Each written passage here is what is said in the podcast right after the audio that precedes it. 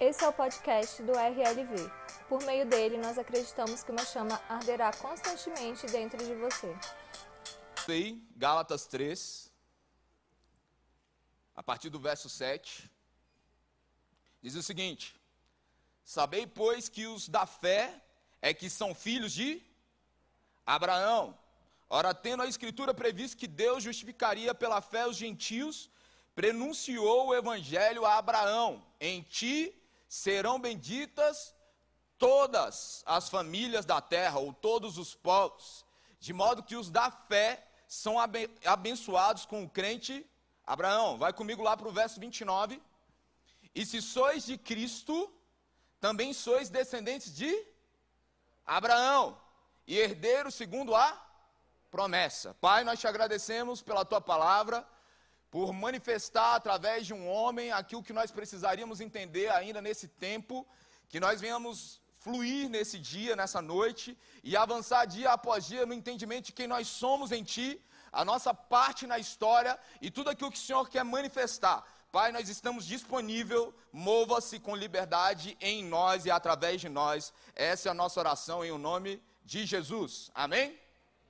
Então, amigos, é, semana passada eu dei o desafio né, para os nossos líderes da gente estar tá pregando aí de Gênesis capítulo 3 até 22. Eu vi o Wallace né, falando, nossa, era só 3, agora até 22, né? E a gente falou ali um pouco, né, a respeito de Abraão, da promessa de Deus cumprida, né, a partir de Isaac. E Deus manifestando a redenção através de um povo escolhido. Deus escolhe Israel. Mas de onde vem esse nome? Quem é esse povo? Nós vamos justificar para você o porquê que eles foram escolhidos e em que momento da história nós estamos. Amém? Então, Abraão, ele teve dificuldade de ter um filho. Isaac, ele se casa, ele também vai ter dificuldade. Só que agora Deus dá uma porção dobrada a ele. Quando Sara morre, no capítulo 23 de Gênesis, e eu te é, quero te chamar ao desafio de ler o Velho Testamento. Hoje a gente vai meio que pegar o Velho Testamento todo. A gente pede para ir do 3 ao 22 para o outro, para a gente fica o Velho Testamento todo praticamente. Né? Mas fica calmo. Até amanhã a gente termina. Era para vocês irem. Eu achei graça. gente, então o Isaac ele também tem dificuldade como seu pai, né? De ter filho, ele já tem porção dobrada, Jacó e Isaú. E a partir de Jacó, aquele que era chamado usurpador, ele tem um encontro com Deus e o seu nome é mudado. Todas as pessoas que têm um encontro com Deus têm que ter alguma mudança. É impossível ter um encontro com Deus e permanecer o mesmo, e per permanecer com os mesmos hábitos, com a mesma cultura, fazendo aquilo que contradiz aquele que te chamou. Aquele que tem um encontro com Deus, ele tem a sua vida marcada, e até a forma como ele anda é mudada. Jacó ele tem sua coxa tocada, ele não anda mais do mesmo jeito. Todo mundo viu que ele teve um encontro com Deus. Eu estou aqui para profetizar na sua vida que você vai ter um encontro com Deus, que todas as pessoas vão perceber que você anda com Ele.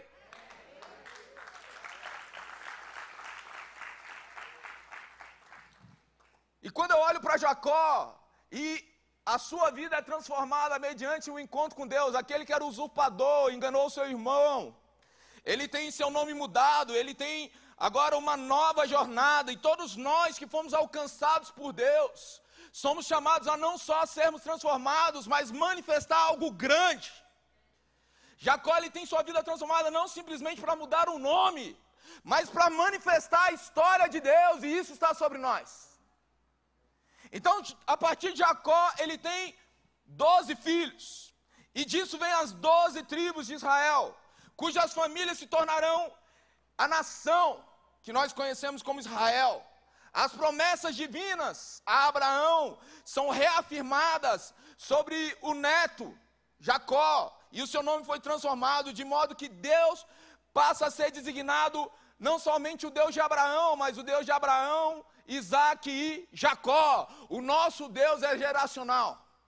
A bênção de Deus vai de geração em geração. Aquilo que Deus começou hoje vai permanecer e vai continuar e avançar por gerações e gerações. Nós não estamos aqui para começar algo que acaba em nós. Nós estamos para começar algo que vai continuar nos nossos filhos, nos nossos netos. Ei, a sua descendência saberá que você é bendito, que você disse sim, que você caminha no propósito. Os seus filhos dirão: Ei, esse é o Deus do meu pai, é o Deus do meu avô e é o meu Deus.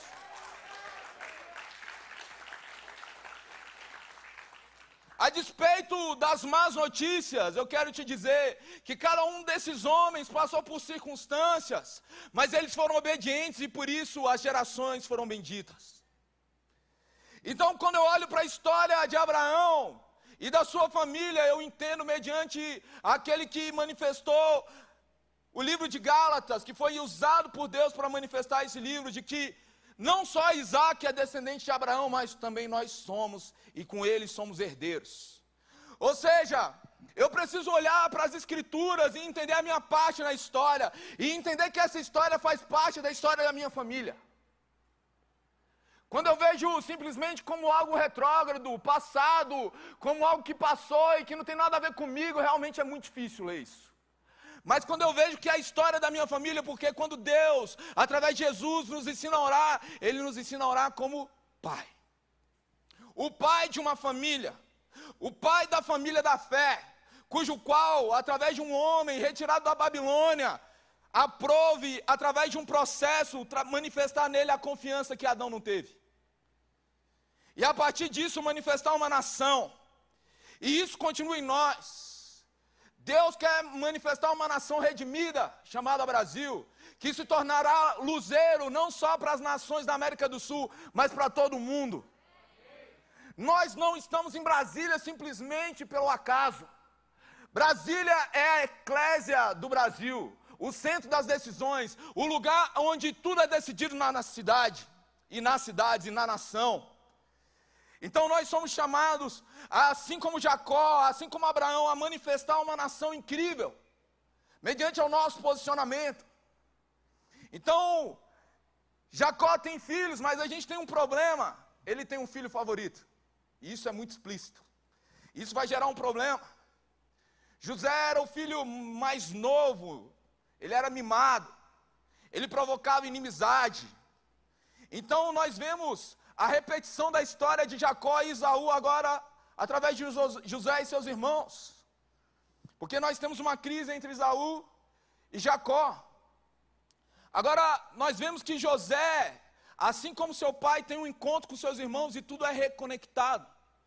Porque os nossos filhos não precisam daquilo que nós não tivemos, eles precisam daquilo que nós somos. Gente, o discurso mais falso e o pior que pode existir é quando nós dizemos: eu vou dar para o meu filho aquilo que eu não tive. Seu filho não pediu isso para você. Nenhum filho pediu isso para um pai. Mas todo pai parece ter esse discurso.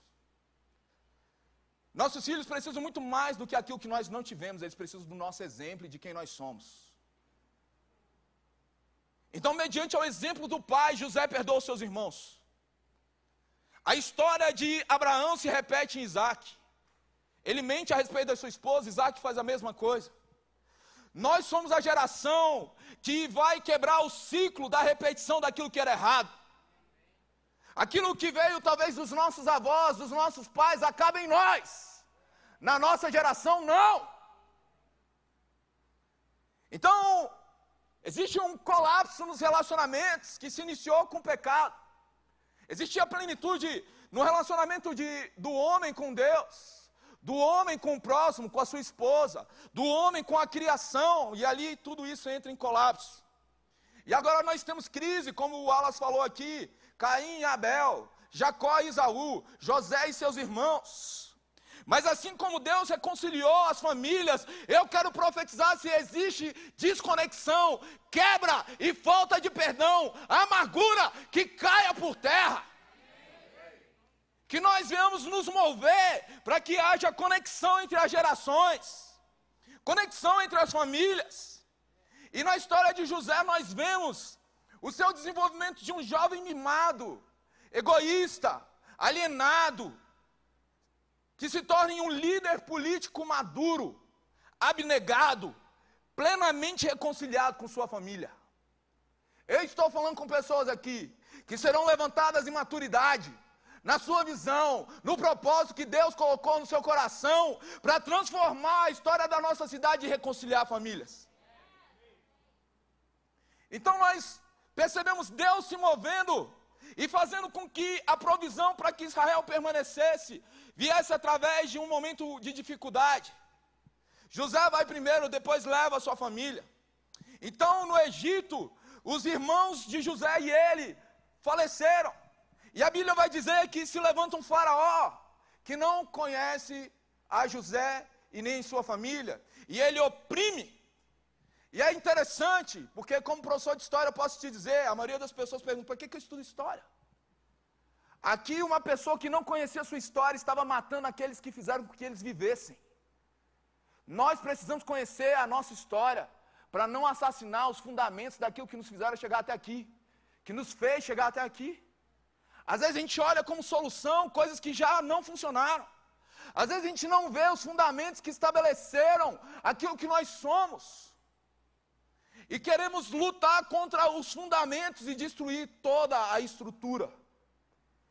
Então, Israel foi formado por um ato poderoso de Deus para a redenção do mundo. Então a gente vê que esse farol se levanta assassinando uma geração.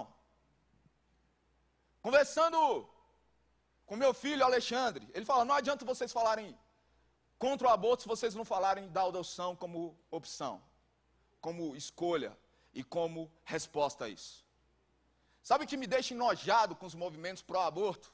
É que a maioria das pessoas não se movimentam tanto assim para facilitar a adoção. E principalmente para adotar aqueles que ninguém quer adotar.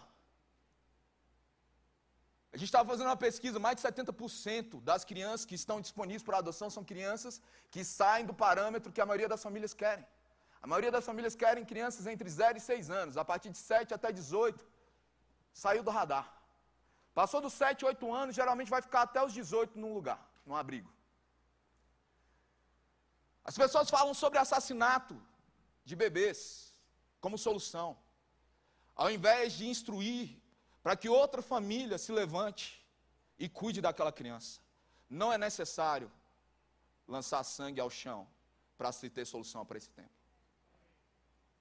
Adoção é uma solução real para as pessoas que pensam que não podem criar ou que não podem dar um futuro para uma criança. Hoje é muito difícil, muito difícil o processo de adoção no Brasil. Enquanto lá nos Estados Unidos parece que a pessoa engravida não quer, já, sabe, já sai do, com a família garantida. Grandes homens teriam sido lançados fora, não fosse a adoção. Steve Jobs é um exemplo desse. A adoção fez com que Steve Jobs, se você tem um Apple, se você tem touchscreen, o touch, touchscreen é isso. cara, é porque esse cara não foi abortado mas ele foi adotado. Que nós geremos um movimento de adoção real, gente. Que a gente venha inspirar as pessoas a adotar, a salvar essas vidas. Vidas não precisam ser ceifadas, vidas precisam ser cuidadas. Então o faraó manda matar as crianças, mas ele não consegue assassinar Moisés, aquele que se tornará o libertador de Israel. Então a gente tem uma adoção que vai libertar o povo de Israel. Uma mãe não podia cuidar, ele tinha um propenso futuro de morte, e ela lança ele para que ele seja adotado. E Deus provém uma família. E é interessante que ele recebe a melhor educação que o Egito poderia oferecer. No âmago da própria família de Faraó. O homem que ia destruir o império é criado pelo império. Por vezes as armas que a gente precisa são entregues a nós pelo nosso próprio inimigo. Eu penso hoje no diabo quando ele colocou um câncer em mim. Se lascou, miserável. Então ele tem um encontro inusitado com Deus, Moisés. Não antes de tentar com sua força se tornar um libertador. Ele mata um egípcio porque ele estava oprimindo um, um, um dos seus irmãos israelitas. Ele tenta fazer pela força aquilo que ele tinha que fazer pela dependência de Deus. E eu estou aqui para declarar na sua vida: você vai confiar e não vai se mover pela sua força, você vai se mover pela dependência e confiança de Deus. Não deixe que a ansiedade te faça querer fazer algo simplesmente pela tua força, isso é desgaste. Quando eu encontro pessoas desgastadas no ministério ou com a igreja, eu descubro, ele está fazendo algo que Deus não mandou ele fazer. Porque quando nós estamos debaixo do centro da vontade de Deus, tudo flui. Não que você não chegue a um momento de cansaço, mas sempre haverá descanso em Deus. Então Moisés ele responde com relutância, ele tenta jogar para outro. Quantos de nós fazemos isso? Não, não, eu não vou pregar, eu não vou orar, eu não vou me mover no ministério. Eu mesmo, quando falavam assim, você vai ser pastor, eu falei, não sei pregar. Até hoje eu acho que não sei, eu quero ser um amador. Nunca quero ser um profissional do púlpito. Eu quero ser alguém que está sempre buscando aprender. Não alguém que tem uma fórmula, mas alguém que se debruça em Deus para saber o que Ele quer falar. Nós precisamos de pessoas que não têm o password simplesmente, de uma palavra, de uma condução, de um, dois, três, quatro passos. Não, pessoas que se lançam em Deus e buscam nele aquilo que precisa ser manifesto. Pessoas que confiam. Apesar de sua relutância, Deus permanece dizendo que Moisés seria aquele que era levantado para libertar o seu povo. E eu gosto de usar esse texto porque Moisés ele foge 40 anos, mas ele tem que voltar para o lugar do propósito dele. Sabe quantas pessoas eu atendo em gabinete que chegam até mim falando de problemas que tiveram no relacionamento com pessoas da igreja, ou diferenças com a igreja, com tudo, e de repente fala, vou embora da igreja, não serve mais, deixa eu te falar um negócio. Todo mundo que vai embora enfrenta o mesmo problema ou algo parecido ou maior. Posso te dizer algo sobre a igreja? Nós somos imperfeitos. Nós somos imperfeitos. Nós estamos em construção. Vira para a pessoa do seu lado e fala assim: me perdoe. Eu estou em obras. Não espere de mim a perfeição. Se uma comunidade é formada por gente imperfeita, amigos, como é que você vai esperar que aqui não aconteça nenhuma falha? Fake. Para de viajar na maionese. Vamos falhar mas vamos permanecer juntos. Vamos lá. Você precisa ver a sua igreja como sua família, cara. E não como um self-service. Ah, não funcionou para mim, não quero. Vou pular. Não, amigo. Você já teve discordância com sua mãe e com seu pai? Quantos já tiveram aqui? Você já teve uma briga assim, para moer com eles também? Mesmo eles sendo seus pais? Você pensou, nossa, eu tinha que honrar ele, eu acho que eu vou morrer agora. Tem... Desonrou pai e mãe, estou morrendo, né? Já rolou com você? Teve a opção de você sair da família? Nós precisamos encarar a igreja como família, amigo. Ao invés da gente querer sair, a gente tem que construir o relacionamento.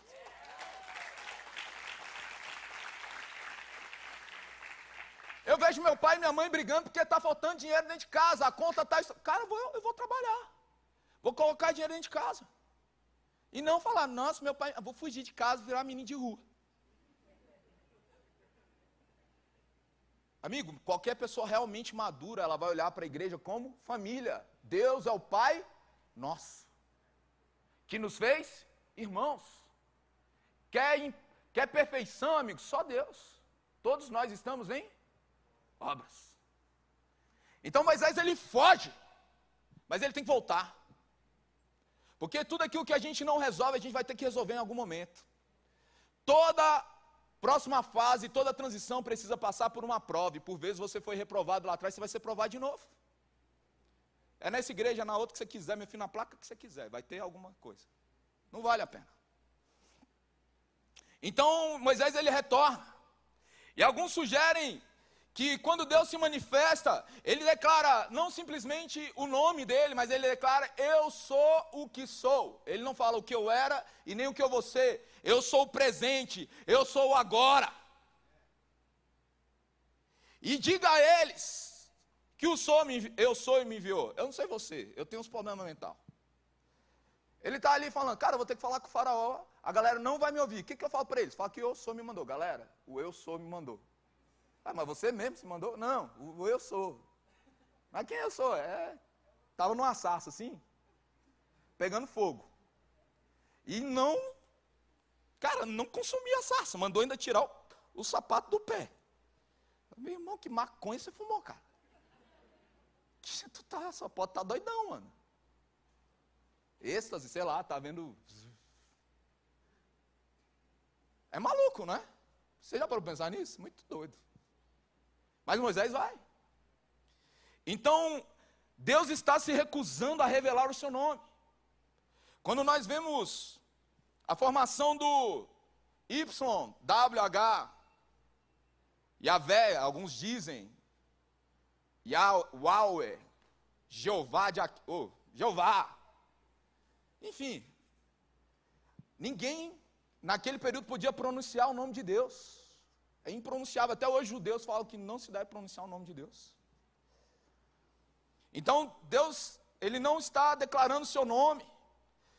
Alguns dizem que é para que eles não usassem o seu nome de forma errada. Eu sei o que é usar meu nome de forma errada. O pastor disse, e eu não disse nada. Mas quando nós olhamos para Gênesis capítulo 2, a Bíblia vai dizer que Adão colocou o nome sobre os animais. Cada animal. Olha que legal. Ele colocou o nome do leão de leão, gente. Viu como deu certo? A cara assim, mano. É leão. Você consegue pensar outro nome para ele? Foi top, mano. Mas a Bíblia antes diz que o homem ia dominar sobre os animais. Porque tudo aquilo que você nomeia, você domina. E tudo aquilo que te nomeia, te domina. Então Deus, ele dá nome a todas as coisas, mas ninguém pode nomeá-lo, porque ninguém pode dominá-lo, mas ele domina a todos. Então é impronunciável. Mas ele aprove, nos, nos dá o privilégio de chamá-lo de Pai. Então, ambos exigem, tanto Faraó quanto Deus, reivindicam Israel. Lembre-se que Faraó era considerado um Deus, era uma teocracia. Então nós temos um embate de Deus contra um Deus, com D minúsculo. E ambos reivindicam Israel, exigem o seu serviço, lealdade para si. Então nós temos a progressão das pragas, que deixa evidente quem realmente possui o poder supremo. Deus sustenta toda a criação em toda a existência. As leis da natureza fazem parte da ordem da criação, assim como o episódio 1 disse, 2. Episódio 1 sobre Gênesis 1 e 2. Deus está demonstrando através de cada uma das pragas, o seu poder sobre toda a criação, sobre Faraó e os egípcios. Quando nós olhamos para Êxodo, no capítulo 12, verso 12, ele diz assim: Executarei o juízo sobre todos os deuses do Egito. Sobre todos os deuses do Egito. Então, cada uma das pragas tem como objetivo atacar uma deidade que se diz Deus no Egito. Então, a inundação do Nilo, por exemplo, está associada ao deus Osíris. E a sua ressurreição, cujo qual os egípcios diziam que alimentava toda a nação. Então as águas, quando elas se tornam sangue, Deus está declarando: ei, ele não ressuscitou, ele está morto. Então o próprio Faraó é considerado divino, ele supostamente é o filho do Deus Sol, Ra. Então, no contexto da cultura egípcia, Faraó era responsável por manter a ordem. E as pragas do Êxodo mostram a sua incapacidade de fazer isso. Então, no Êxodo, nós temos a formação de um povo. Êxodo 12 vai falar que essa libertação é a base para a festa anual chamada de Páscoa. O primeiro mês do primeiro dia é no dia da libertação em que eles comemoram a Páscoa, onde um cordeiro é assassinado para que o povo possa permanecer vivo. Sobre as portas, sobre os umbrais é colocado o sangue do cordeiro e eles permanecem vivos. E assim é o Cordeiro Santo que tira o pecado do mundo, através do seu sangue nós fomos redimidos e temos vida de verdade. Então a Páscoa para os judeus está implicitamente ligada ao domingo para os cristãos, porque é o dia em que Jesus ressuscitou. Então, o novo lar dos israelitas é o lugar onde Deus mesmo escolheu para habitar. O santuário em que ele estabeleceu, como diz Êxodo capítulo 15. Mas há uma diferença naquela época. Deus falou primeiramente a um homem, através de uma sarça. Mas agora, ele está em uma montanha flamejante. Agora ele se manifesta para toda a nação. Desconfie, de alguém que tem uma palavra profética a respeito de um destino que Deus só falou com ela. Quando Deus fala com alguém, ele repete. ele confirma, ele mostra para todos. Nós vemos grandes seitas se levantando porque um homem ou alguém disse que Deus falou simplesmente com ele. E através disso vem uma manipulação. Deus fala com Moisés, mas depois fala com todo o povo, se manifesta para todo o povo. Deus não vai falar simplesmente com uma pessoa. A Bíblia diz que Deus não esconderá nada dos seus profetas. Deus está chamando um povo para ser seu, e não somente um indivíduo, não simplesmente uma pessoa. A eleição não é a respeito de ter simplesmente privilégios mas a respeito de se colocar a serviço em favor de uma nação e das nações, viver debaixo do reinado de Deus, e com isso nós poderemos ser o reino de reis e sacerdotes. E assim Israel poderia ser. Deus chama Israel para ser santo, para ser diferente das outras nações, para ser o seu próprio povo especial e escolhido. A função dos sacerdotes em Israel era mediar entre o povo e Deus. E assim Deus escolhe Israel para uma missão que continue em nós, de ser luzeiro, não só dentro da igreja, mas fora dela, e resplandecer a luz de Deus, e ser esse ponto de intersecção do céu na terra. Então, nós devemos constituir uma comunidade em que o shalom de Deus, a paz, a restituição, a restauração, não fique restrita como lá no Éden, em um jardim, mas se espalhe por todos os lugares, porque Deus já tinha dito que precisava se encher a terra. Então nós devemos viver de um modo em que agrada a Deus.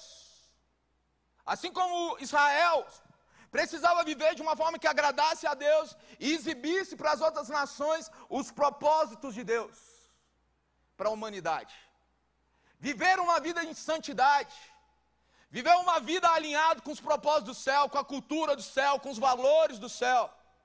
Por vezes vai incomodar pessoas que estão sendo contaminadas, que estão sendo atraídas por uma cultura que não faz parte de nós.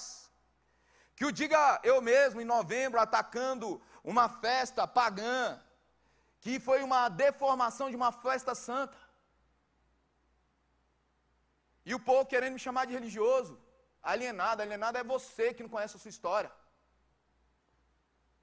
Vini brabo. Nós não podemos nos contaminar. O povo de Israel continuava a se contaminar. E quando eu digo contaminar, não é a respeito de eu não vou mais conversar com ninguém, eu vou pagar de santarrão, andar flutuando, falar evangeliquez, um caramba! Nunca foi sobre isso, amigos. Mas tem coisas que não convêm a nós. Existem hoje coisas que parecem simples demais que podem destruir as próximas gerações e nós temos um compromisso com as próximas gerações. Cada um nosso momento que diz, não, isso não é nada, isso não é problema, qual o problema disso? Não, você está exagerando, que vai contra a nossa cultura, nós estamos ensinando a próxima geração que tudo bem e isso só vai piorando. De onde eu tiro isso? Da própria Bíblia. Porque aqui nós vemos Israel toda hora sendo tentado pelas nações vizinhas. Então, ele todo tempo é chamado a agradar a Deus e viver uma vida de santidade olhando para Ele. Então, o restante do Antigo Testamento narra quão fiel por vezes Israel era e quão infiel ele era a esse chamado. Deus, o grande rei, o rei de Israel, cujo qual a nação devia ser subordinada. Deus está chamando seu povo para viver de um modo excêntrico, mas não alheio à história diferente, mas autêntico, no seu devido lugar, e não se submetendo ao espírito do tempo. Não se conformeis com esse mundo, ou com esse século, ou com o pensamento desse século, mas transcenda, vai além. Somente à medida em que os, é, os israelitas obedeceram plenamente a Deus, eles viveram plenamente o sacerdócio, a sua vocação de nação santa. No Antigo Oriente, somente os israelitas não tinham uma imagem de um Deus. Esse era o diferencial. Então, os israelitas precisavam compreender que seu Deus não era qualquer Deus, mas o próprio Senhor do céu e da terra. E o modo como eles veem as nações faz com que eles construam um bezerro de ouro.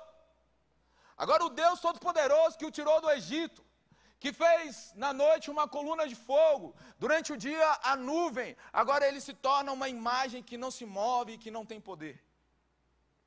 Então nós não devemos manipular o nome de Deus, nem o mover de Deus para os nossos próprios fins, sendo resposta a nós mesmos. Nós temos a lei do sábado, entregue a Moisés, que é um lembrete de que Deus sustenta a sua criação e que a vida é muito maior do que o consumismo, do que, que a vida é muito maior do que o seu trabalho. Tem pessoas que se definem pelo seu trabalho. Você é muito mais do que seu trabalho, você é um filho de Deus. O trabalho, a profissão, a sua formação, a sua sexualidade é parte de quem você é, não você completo. O trabalho não pode se tornar um fim em si mesmo. Deus vem para habitar no meio do seu povo. Deus tem a intenção de que sua presença se torne parte permanente do povo de Israel. O tabernáculo é formado e Deus se manifesta. Então, em Levíticos, nós temos um manual de conduta de como viver diante do santo, sobre o protocolo desse relacionamento. Quando nós olhamos para o livro de Números, nós temos a peregrinação à terra prometida, uma viagem no deserto, e vou te dizer, não é fácil estar no deserto. Não é fácil. Apesar da presença de Deus, por vezes nós desfalecemos, mas nós não podemos tirar os nossos olhos dele. E não podemos ser como os espias, que ao invés de assumir a promessa, começam a olhar para as circunstâncias acima de toda circunstância, acima daquilo que os meus olhos veem, existe uma promessa de Deus, de esperança, de futuro, de herança e mordomia, e que nós vamos acessar.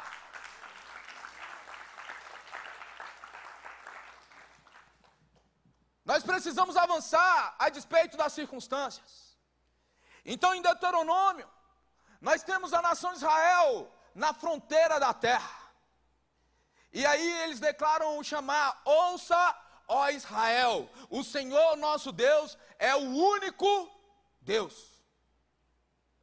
A fé não é simplesmente uma atividade privada, para que eu faça quando eu tranco a porta do meu quarto, dentro da minha casa ou dentro das quatro paredes, mas permeia todas as partes da experiência humana.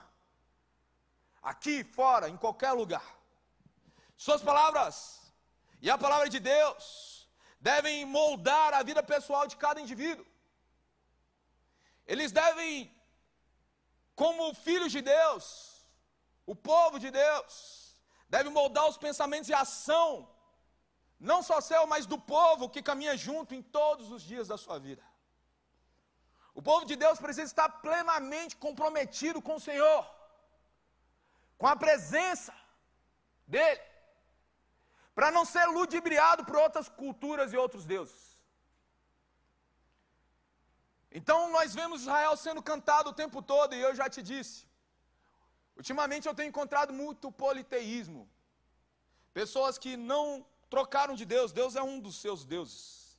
Mas ele tem ele mesmo como Deus, o seu trabalho como Deus, o time de futebol como Deus, o consumismo como Deus, dinheiro como Deus. Ah, mas Deus está aqui. Deus não pode ser um. Deus tem que ser tudo. Não tem opção. Ah, antes de servir a vontade de Deus, eu vou fazer a minha vontade. Então você está servindo você mesmo. Brabo. Então, quando nós olhamos o povo de Deus agindo simplesmente pelo seu ego, pela sua vontade, pelos seus prazeres, nós vemos o juízo de Deus vindo, porque quando nós olhamos para Deuteronômio, te convido a ler depois esse texto, 27 e 28, é a respeito das bênçãos e das maldições, advinda da obediência à lei de Deus. Pastor, nós estamos na graça, ei, não menospreze a graça de Deus. É muito chato ter um filho mimado, que acha que a despeito das suas mimações, suas infantilidades, nós temos que continuar a servi-los. Gente, esperar de uma criança de dois, três anos, espernear, fazer o que quer, normal. Agora, o ruim é a gente que se diz madura, batendo o pé para fazer o que quer, e não o que Deus quer. Deus nos fez livre. Deus nos fez livres. E isso faz parte do que o amor é. Mas não use da liberdade para afrontar a vontade de Deus. A salvação foi de graça. Foi pela graça, mas não foi de graça. O preço foi alto. E assim como os moravianos, a minha oração é para que o Cordeiro receba a recompensa do seu sofrimento através de mim. Como eu, alcançado por tamanho amor, posso viver de qualquer jeito, fazendo tudo aquilo que vai contra a vontade dele. Então, Moisés ainda dá o gabarito. Você tem que escolher entre a vida e a morte. Escolha a vida. Então, Josué, ele é aquele que continua o legado de Moisés. Porque pior do que perder a promessa é perder a promessa na porta da promessa. Por perder o domínio próprio. Por não fazer aquilo que Deus te disse para fazer. Então, Josué, ele dá continuidade no legado de Moisés, e isso me mostra que líderes sem legado fracassaram. Se acabou em você, é porque você não foi um bom líder. Então Josué dá sequência. Embora a conquista seja alcançada por meio de várias batalhas, a narrativa sempre destaca que os israelitas dependem inteiramente do Senhor para obter esse êxito. Era impossível combater um povo estabelecido com um povo que estava se movimentando. Claramente, Josué não é o general, mas o próprio Deus é o general nessa batalha.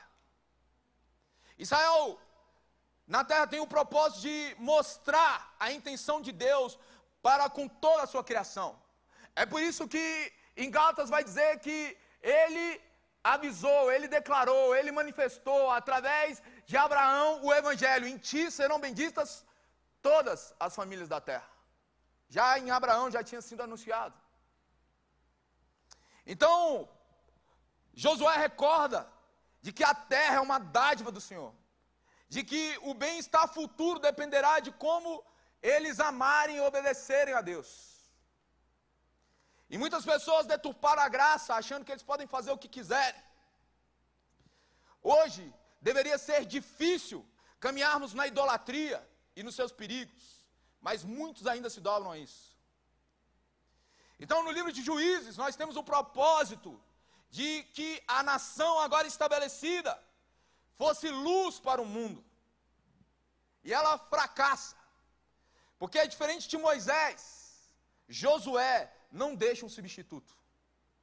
Josué não prepara um líder para dar continuidade. Então nós temos um governo descentralizado, mas Israel não floresce sobre o sistema tribal. Repetidas vezes Israel faz aquilo que era mal aos olhos de Deus. Isso é repetido constantemente no livro de Juízes e também nos livros de reis. Então, eles sucumbem regularmente à tentação cultuando outros deuses. O padrão era recorrente. Estava tudo bem por um tempo, Deus levantava um juiz, quando ele morria, o povo debandava.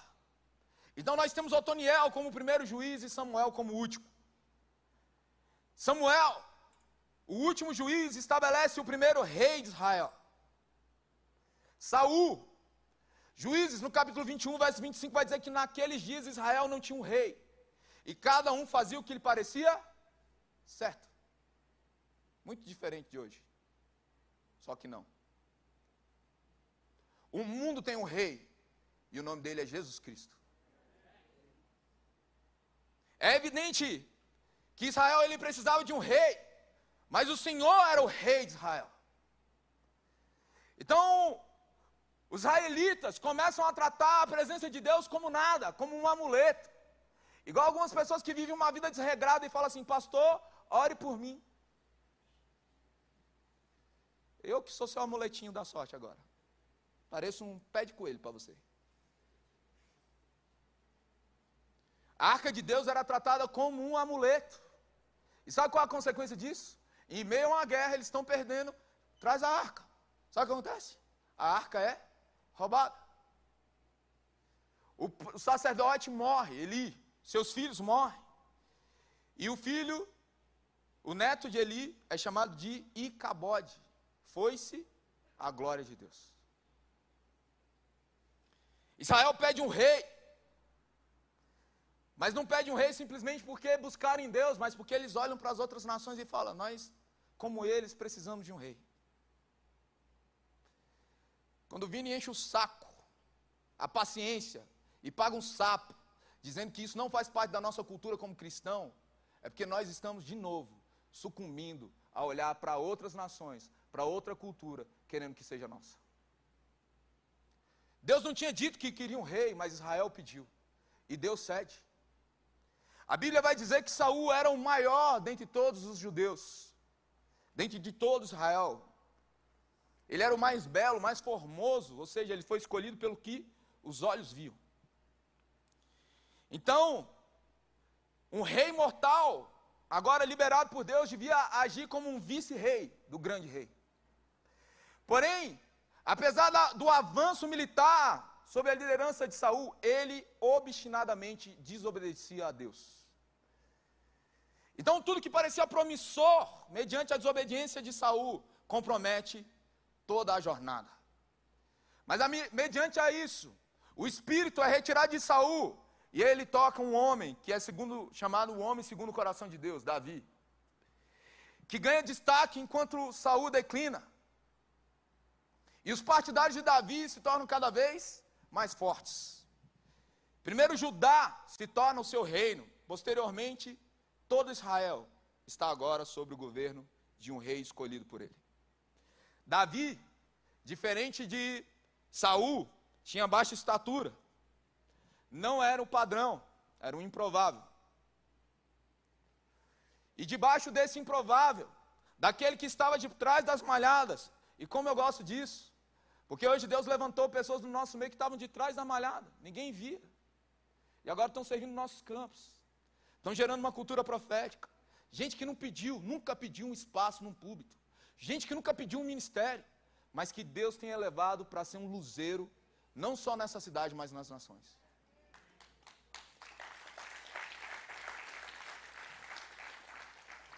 Gente que pede mais tem algum problema e não entende que eu estou jogando um teleguiado para você. Porque direto, você falou para mim. Não. Eu nunca pedi nada desse ministério. Eu nunca pedi para subir num púlpito.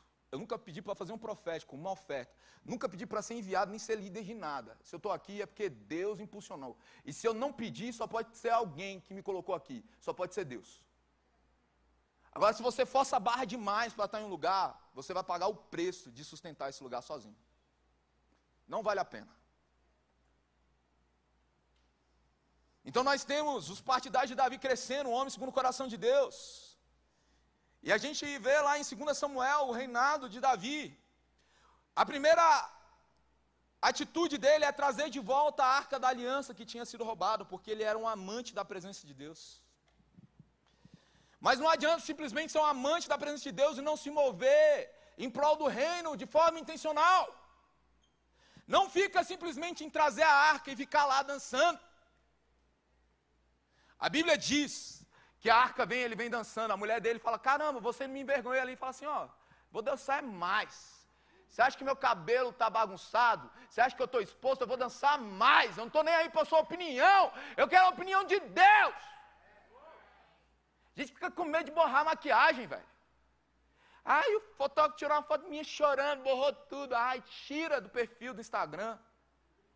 Para de nutelagem. Que cabelo, que maquiagem, eu quero é Deus. Vem, rasga, arrebenta com tudo. Deus. Só que Davi não fica só dançando lá. É, ele vai fazer o que? Ele vai continuar reinando, guerreando, estabelecendo. Não fica só dançando, mano. Não fica só babando. Não fica só. É. Isso é maravilhoso. Faz parte, não é um ou outro, é um e outro. Ah, eu, a presença que importa. Claro! Isso é o mínimo, amigo. Você devia saber. Mas existe mais. Quando Deus me toca, eu preciso tocar alguém. Quando Deus se revela a mim, eu preciso revelar algo. Quando Deus se manifesta, eu preciso manifestar algo. E não ficar lá pro resto da vida deitado eternamente esplêndido.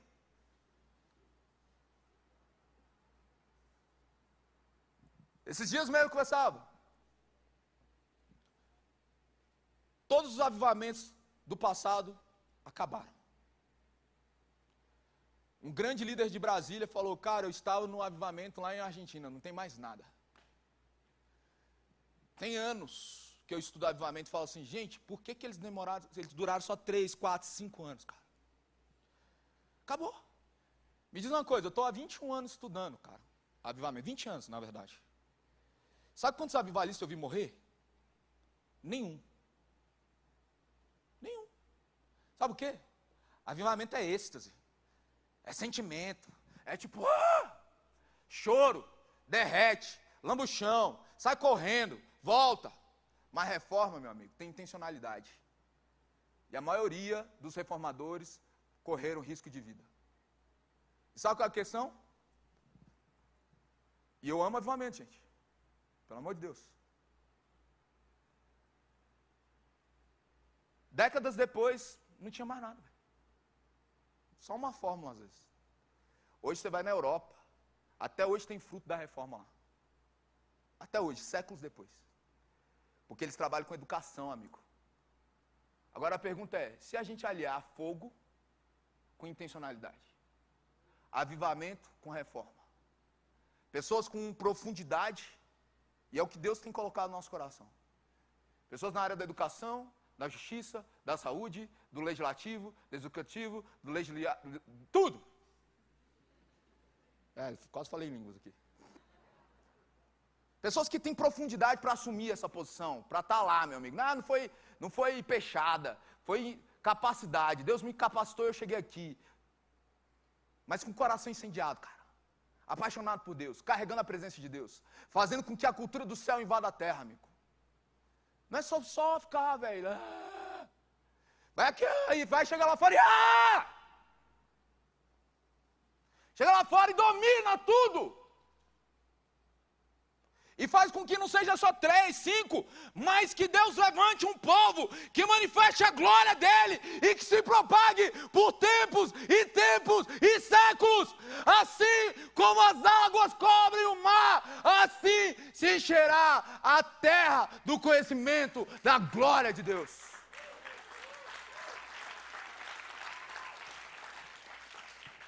Vai para o seu quarto, chapa, busca, ora, adora, vem aqui, lambe o chão, barroca essa maquiagem. Mas vai lá fora e faz algo. Por vezes os avivamentos eram sobre simplesmente trazer as pessoas para dentro da igreja. Mas a reforma é a respeito de transformar a realidade da cultura e da sociedade. Nós precisamos unir as duas coisas, amém? Então ele traz a arca. Em sua aliança com Davi, Deus promete, 2 Samuel no capítulo 7, depois você pode ver isso. Tornar o nome de Davi famoso, providenciar para o seu povo um lugar que os plantará a fim de dar segurança, dar descanso dos seus inimigos, estabelecer uma dinastia de Davi, permitir que o filho de Davi construa a casa permanente de Deus. E o interessante é que a Bíblia não deixa Davi como um arquétipo perfeito. Ele anuncia o pecado, e sabe, gente, a galera fala assim: ah, a Bíblia é uma fantasia. Se fosse uma fantasia, não expunha os erros dos caras. Gente, Marvel, você que teve que assistir outros filmes da Marvel lá atrás, antes de vir essas superproduções. Né? Hoje eles tentam mostrar o ponto fraco dos caras, mas até então não se mostrava o ponto fraco de herói nenhum. Porque isso era fantasia mito. A história é feita por homens e mulheres imperfeitos, e a Bíblia faz questão de expor a falha dos caras. A gente às vezes tem medo de levar a nossa falha para uma pessoa de confiança. Enquanto a falha desses homens estão aqui ó, há séculos, décadas, milênios. Décadas é pouco, não é milênio, gente. Mais do que um jornal, está aí, ó, passando por séculos. Davi é exposto do seu pecado, mas ele não joga a culpa como Adão na mulher. Ele fala: Eu, somente eu pequei. E o meu pecado está diante de mim. Ele não fala que foi aquela mulher, foi a circunstância. Eu. Mas redime. Leia Salmo 51. Refaz. Mas faz o seguinte: não aparte de mim teu espírito. Não aparte de mim teu espírito. Por isso ele é um homem segundo o coração de Deus. Existem outros motivos também. Essas ações têm consequências trágicas. Então nós temos Davi agora como uma referência. Quando nós olhamos para os reis que andaram no caminho, eles andaram no caminho de Davi. Então Davi ele é sempre conhecido pela sua confiança e profundidade de espiritualidade. Porém Salomão é conhecido pela sua sabedoria. A sabedoria dele é lendária. Porém, apesar de sua sabedoria, ele sucumbe à idolatria. Por isso que nós não estamos interessados no quanto você sabe de vida, de Bíblia, mas o quanto que a Bíblia sabe de você. Não é a respeito de quanto você entende dela, mas é do quanto você a vive. Não adianta entender tudo e viver de uma vida incoerente com a verdade. Está tenso aqui hoje, hein, pastor? O homem mais sábio sucumbe à idolatria. Provérbios, ele coloca uma apologia, um movimento pela sabedoria. E ele fala que a sabedoria de Deus precisa permear a família, a sexualidade, a política, a economia, negócios e a lei. Mas o princípio de toda a sabedoria é o temor ao Senhor. Nunca se esqueça disso. Salomão estabelece um tempo, Deus enche esse tempo. Quando a arca é colocada, as nuvens enchem o templo. A monarquia parecia ter trazido paz e prosperidade. Agora, talvez, por meio da paz, parece que chegou o tempo da prosperidade e avanço, de ser o luzeiro, mas ao invés disso, em tempos de paz, eles sucumbem à idolatria. Eu acho que por vezes a gente está em paz demais. Por isso as pessoas estão sucumbindo tanto. Isso é um alerta. Salomão não se opõe à adoração a Deus, aos deuses, aos baalins, ele não se opõe a isso, ele é conivente. Então, quando Vini se levanta, algo que por você às vezes não é uma idolatria, mas existem pessoas que idolatram. Quando um líder, quando um homem de Deus se levanta, é porque ele não quer que aquilo que aconteceu com Israel aconteça nos nossos dias que em tempo de paz as pessoas sucumbam à idolatria e às suas vontades. Você está muito sério hoje.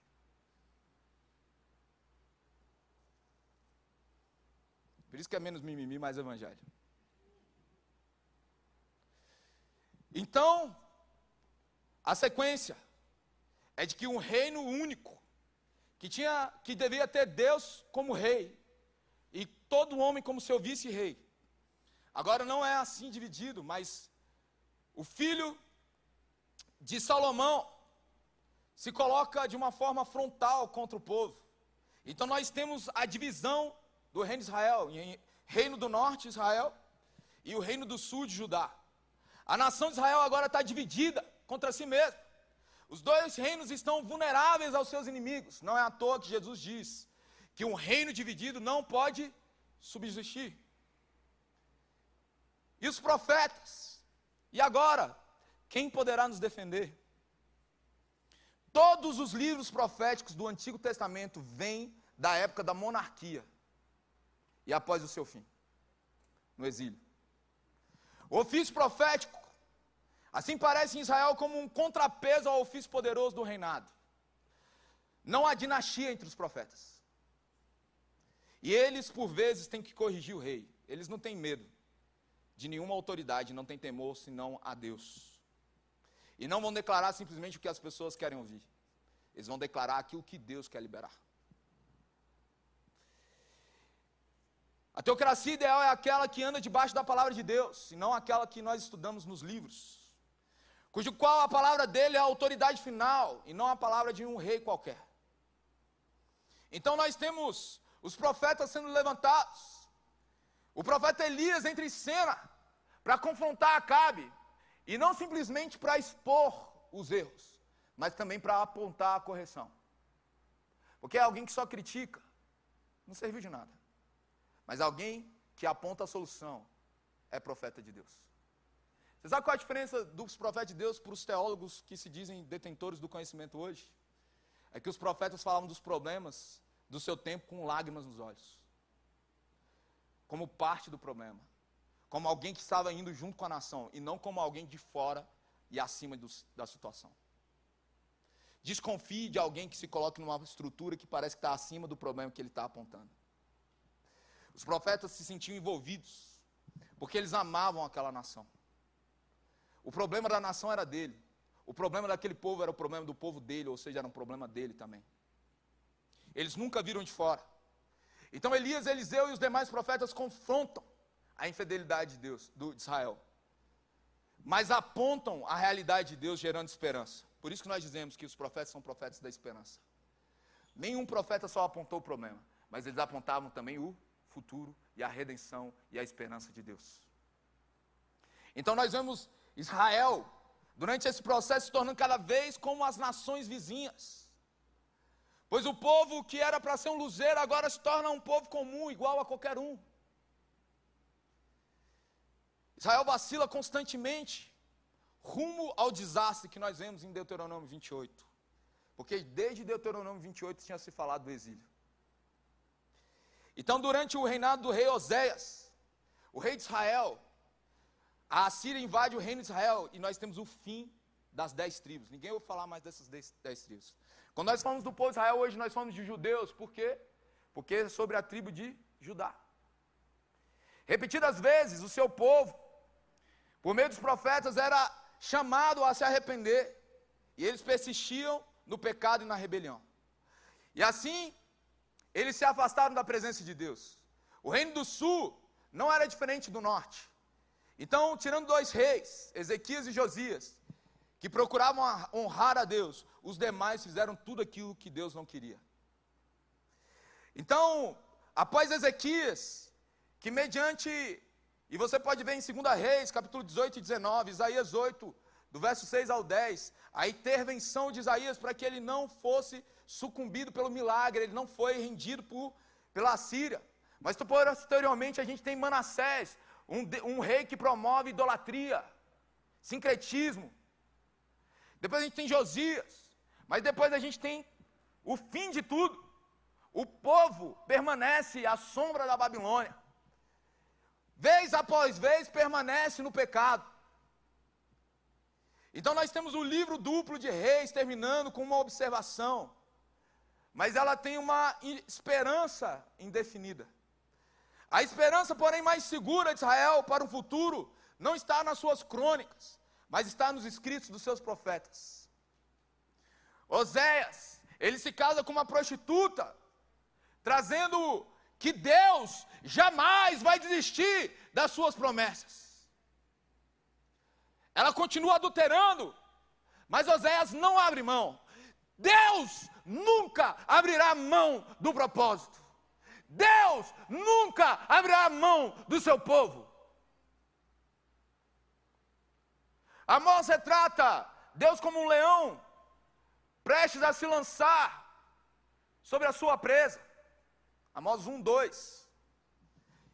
E ele se revolta e ora pela volta de Judá a Israel, vendo que eles rejeitaram a Deus, mais pela idolatria e injustiça eles vão sofrer o infeliz juízo. Mas como o Wallace falou aqui, Tiago vai dizer que a misericórdia triunfa sobre o juízo. Para alguns é difícil, né?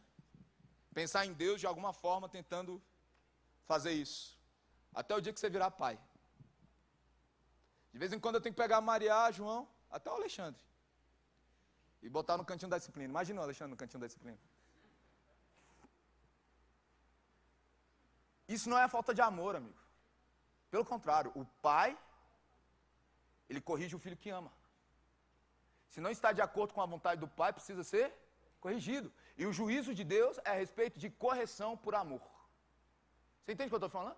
nunca foi sobre destruição, mas correção para que a gente andasse no caminho certo. Você entende o que eu estou te falando?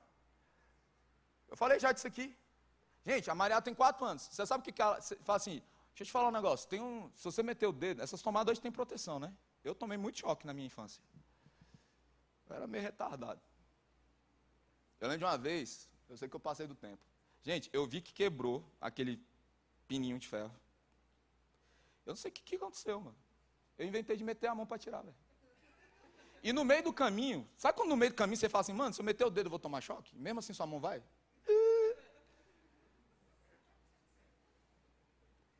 Eu já tomei choque, eu quero que meus filhos tomem choque? Eles precisam tomar choque?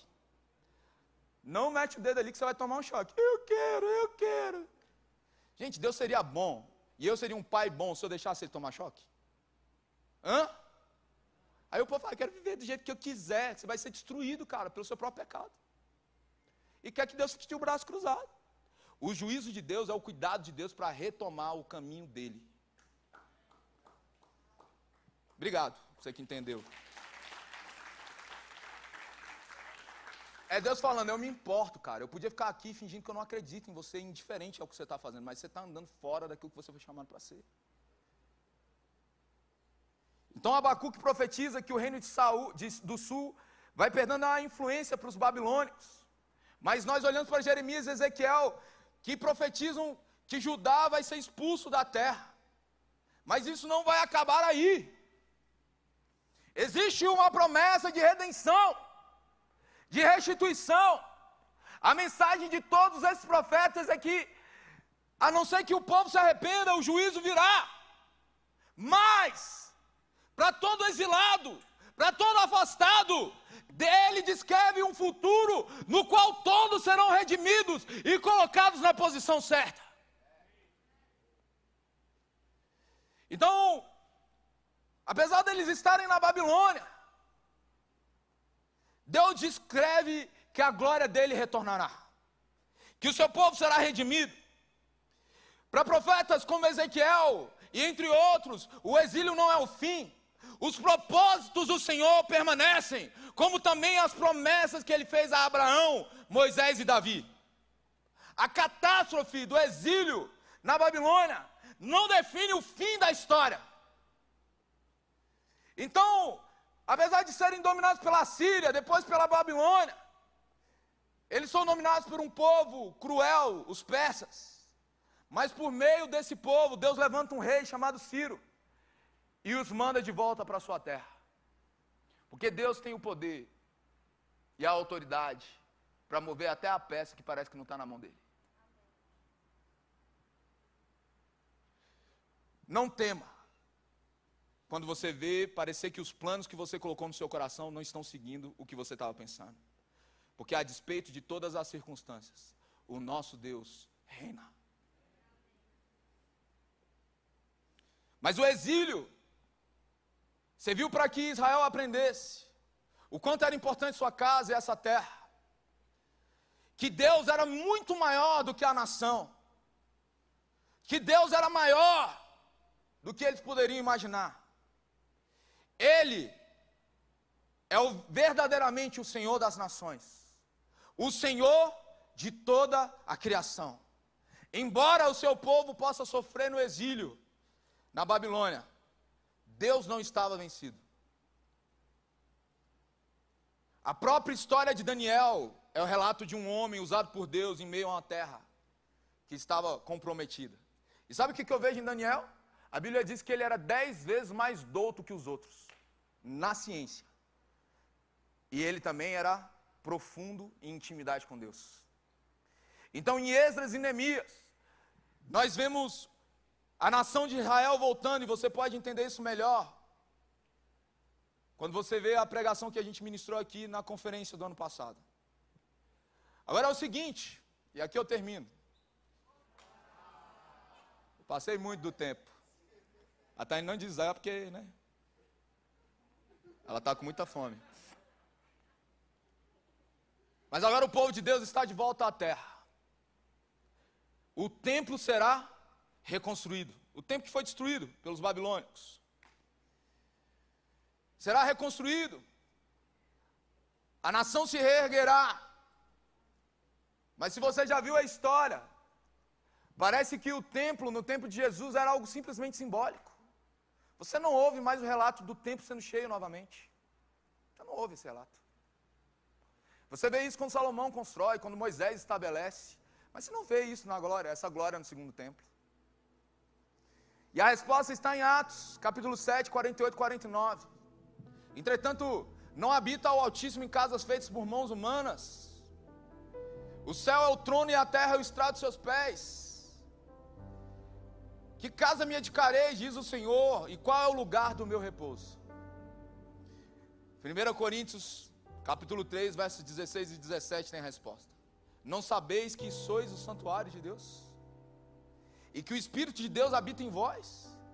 Se alguém destruir o santuário de Deus, Deus o destruirá, porque o santuário de Deus, que sois vós, é sagrado. Aquele segundo templo não foi cheio, porque através da promessa, nós teríamos um novo exílio. Nós estamos num novo exílio por causa do pecado, por causa da estávamos num novo exílio. Mas Jesus, ele é o novo Moisés, que nos conduz a um novo êxodo e à terra prometida. Através de Jesus, nós temos uma nova história. Através de Jesus, o templo foi cheio. Mas não simplesmente um templo feito por mãos humanas. Aprove a Deus habitar nos seus filhos. Então os profetas anunciam isso. Deus não vai tolerar a rebelião, mas Ele vai redimir o seu povo. Jesus é a promessa de Deus, e em cada um dos profetas, nos Salmos, no proto-evangelho, em Gênesis 3, é anunciado aquele que esmagaria a cabeça da serpente. É anunciado o Messias, que teria o governo. Um menino nos nasceu, um filho se nos deu, e o governo está sobre os seus ombros, e seu nome será maravilhoso. Conselheiro, Deus forte, o Pai da eternidade, o descendente de Davi. A despeito de toda a falha de Israel, Deus permanece fiel às suas promessas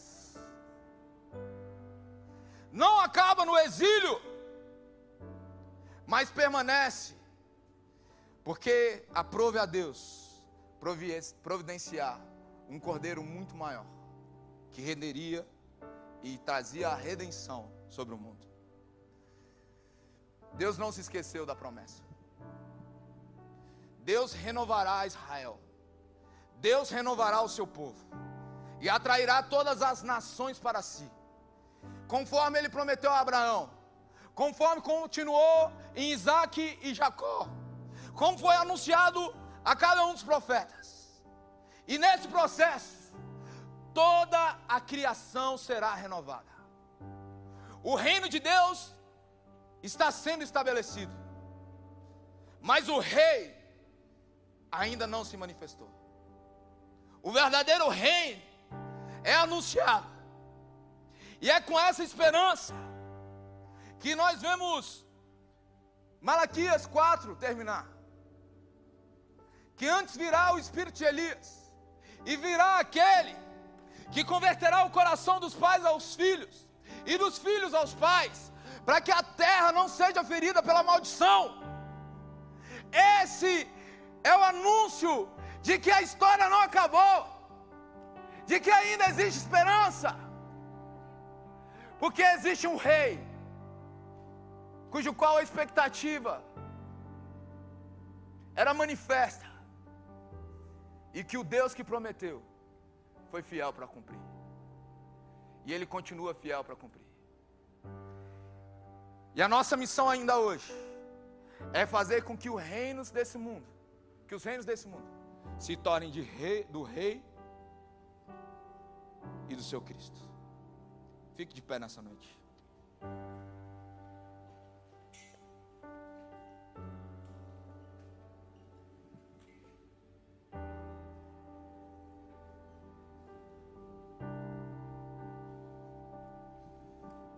Feche seus olhos.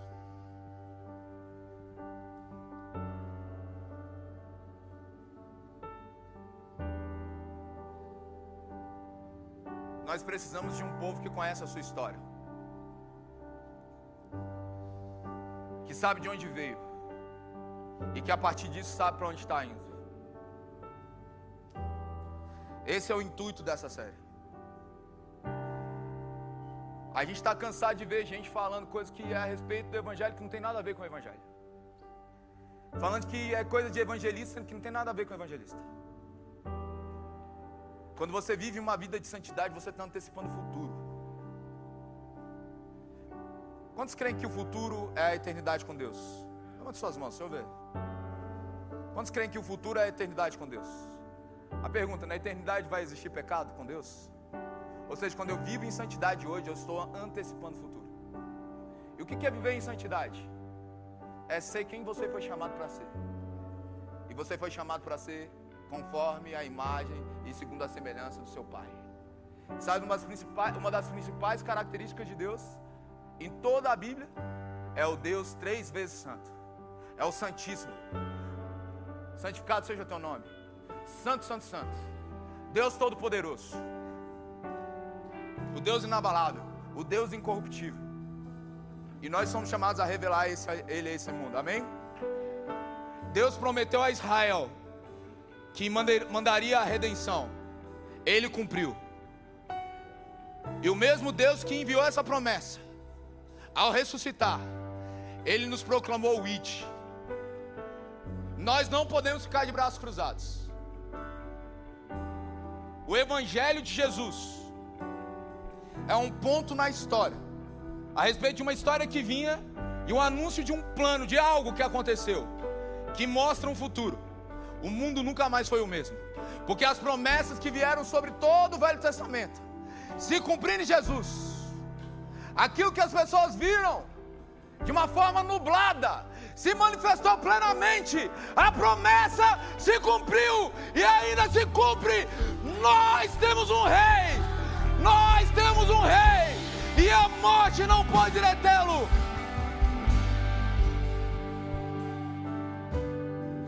Levante suas mãos e adore o rei. Assuma o compromisso.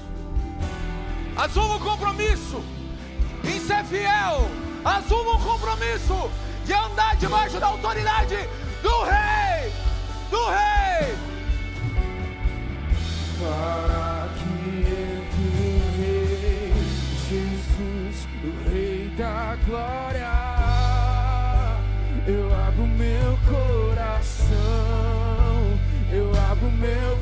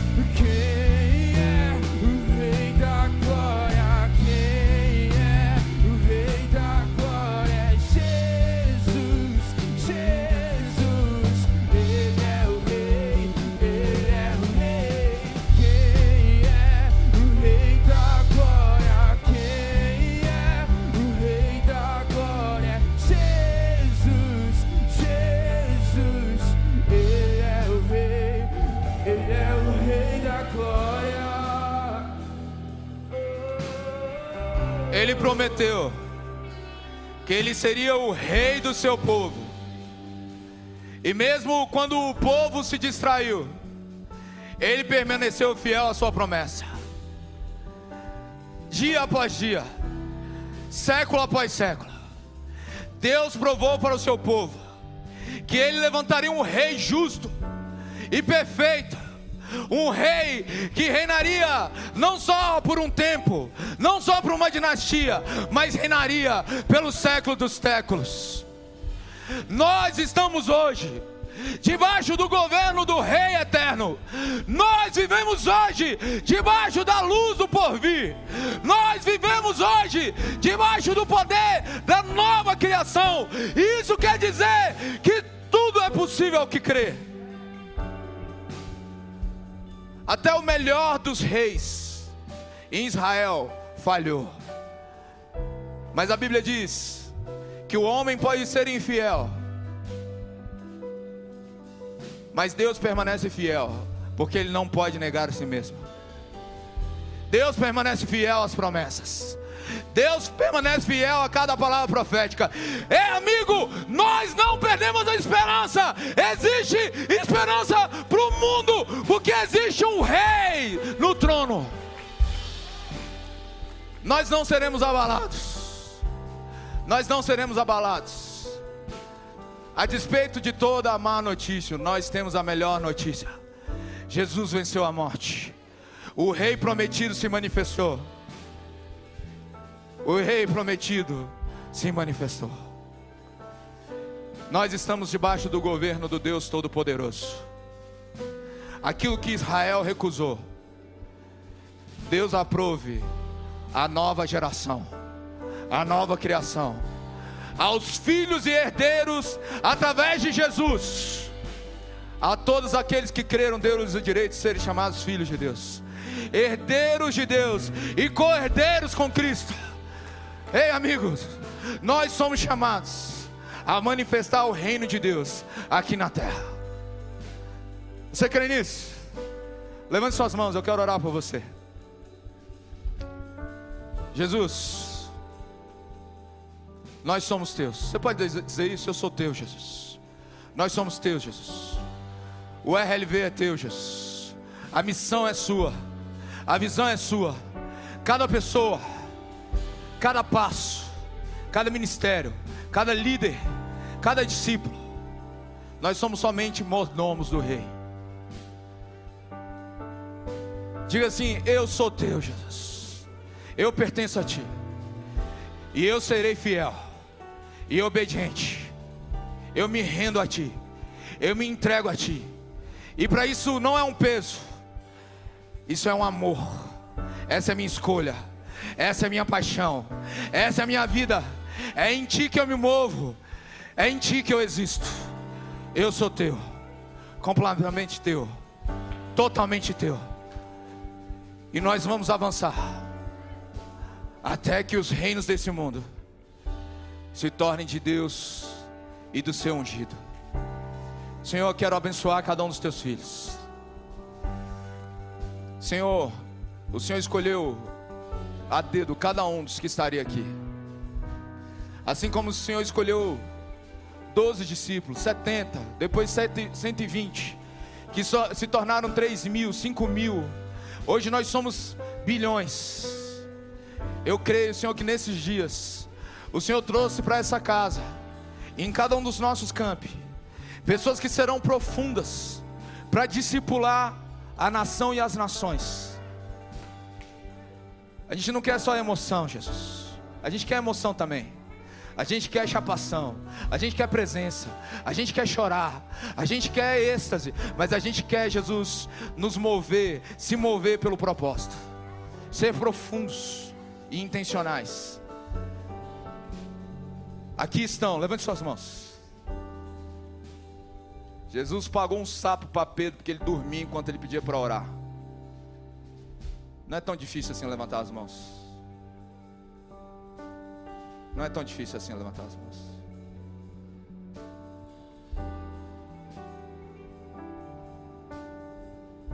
Jesus, mais do que obedientes a mim, eles são obedientes a ti, Jesus. e eles serão fiéis. Dá-nos uma geração profunda, Pai. Através desses que aqui estão, Senhor, o Senhor manifestará avivalistas e reformadores, pessoas com coração incendiado, mas com uma mente iluminada. Não pessoas mimadas que acham que pode fazer o que quer, mas pessoas que se lançam para fazer o que o Senhor quer. Não pessoas que subjugam a palavra à sua vontade, mas se submetem à tua palavra. Não que colocam Deus ao seu serviço, mas que se colocam a serviço de Deus. Nós estamos disponíveis, Jesus. Diga nessa noite: eis-me aqui. Eis-me aqui. Cumpre em mim a tua vontade, Jesus. Cumpre em mim a tua vontade. O Senhor está estabelecendo pessoas, pessoas com fundamento. Pessoas que não darão desculpas Pessoas que não vão se mover pelo temor dos homens, mas pelo temor de Deus. Pai, eu oro para que eles estejam guardados e protegidos, selados pelo teu sangue, assim como o povo de Israel estava lá no meio do Egito, assim como lá foi colocado um cordeiro, nós temos um cordeiro com sacrifício e com sangue muito mais poderoso para nos guardar de todo mal. Livra eles, Jesus, de todo mal. Guarda-os, livra-os de tudo, Pai que intenta contra a vida deles, contra suas famílias, contra a sua saúde, tudo aquilo que vem contra o seu avanço, eles avançarão, Senhor. Em cada lugar que eles tocarem a planta dos pés, é dado ao Senhor como herança. Eles serão benditos ao entrar, eles serão benditos a sair. Faz resplandecer sobre eles a luz do seu rosto que a tua bênção seja sobre eles e que eles permaneçam fiéis ao teu amor, que eles sejam resposta ao teu amor, que eles não venham baratear a graça, mas que eles venham se mover pela graça que os capacita a ser maiores e melhores do que eles jamais pensaram. Que o Senhor encontre nós no Relieve, no Alta, no Enchamas, no Hope, no Jabat, no Fenda, em cada um dos ministérios, em cada um, Senhor, dos discipulados, em cada um dos G6, pessoas fiéis e obedientes, que não se dobrarão que não serão corrompidos, que não serão atraídos àquilo que não é teu, mas viverão a tua boa, agradável e perfeita vontade, e que venha o teu reino, que seja feita a tua vontade, que é assim na terra como no céu. Que Deus te abençoe. E até sábado que vem.